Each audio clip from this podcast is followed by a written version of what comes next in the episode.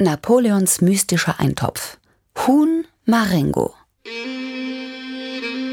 Es gibt Zutaten, die man niemals miteinander kombinieren würde. Andererseits, extreme Umstände verlangen drastische Maßnahmen. Die Entstehung des Huhn Marengo, Napoleons Leibgericht, ist eine solche Grenzerfahrung.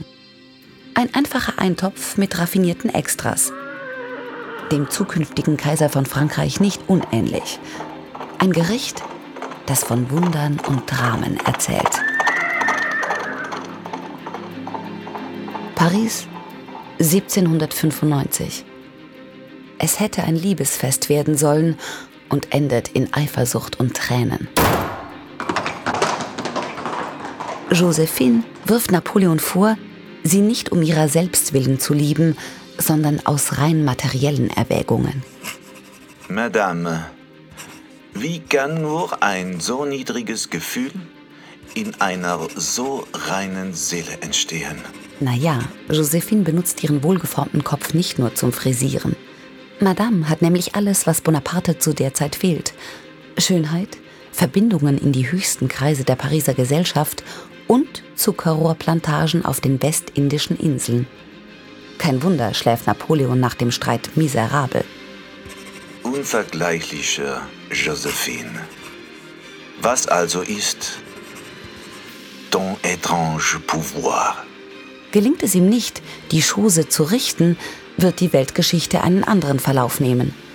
Keine Kaiserkrönung, kein ABBA-Hitsong, der den Concours Eurovision gewinnt und vor allem kein Huhn Marengo. Kurz, Bonaparte braucht Josephine.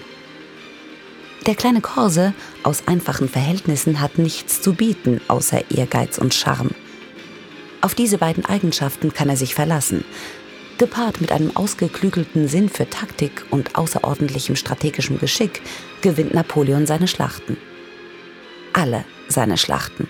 Im Krieg und in der Liebe ist alles erlaubt.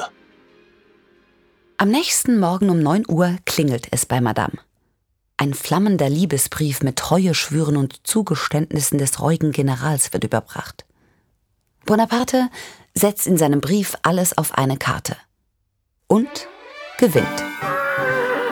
Impossible, n'est pas français.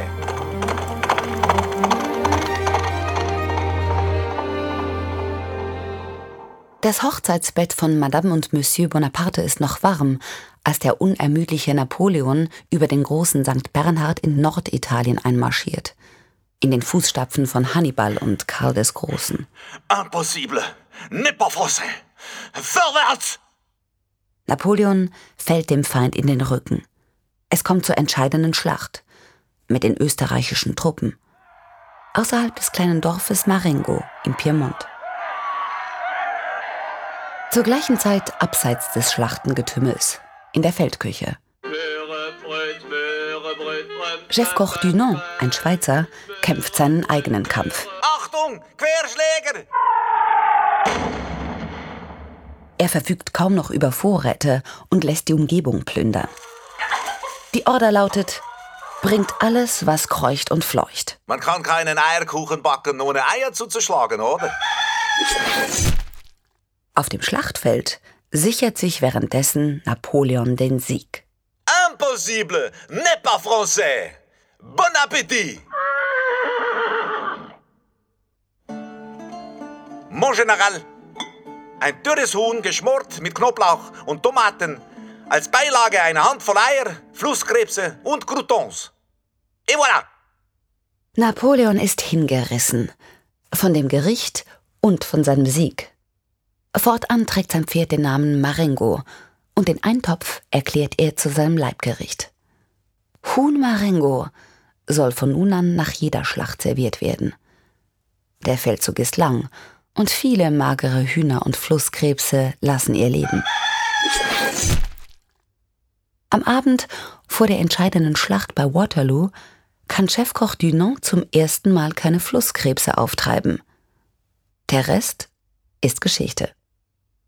Napoleons Pferd Marengo wird nach der verlorenen Schlacht als Trophäe verkauft und wiederverkauft und endet nach seinem irdischen Ableben als Schnupftabakdose eines englischen Lords. zumindest ein Huf davon. Und auf St. Helena resoniert Bonaparte bis zu seinem Tod über die Gründe der Niederlage und kommt zum Schluss Schuld an allem sind die verdammten Flusskrebse. Merd.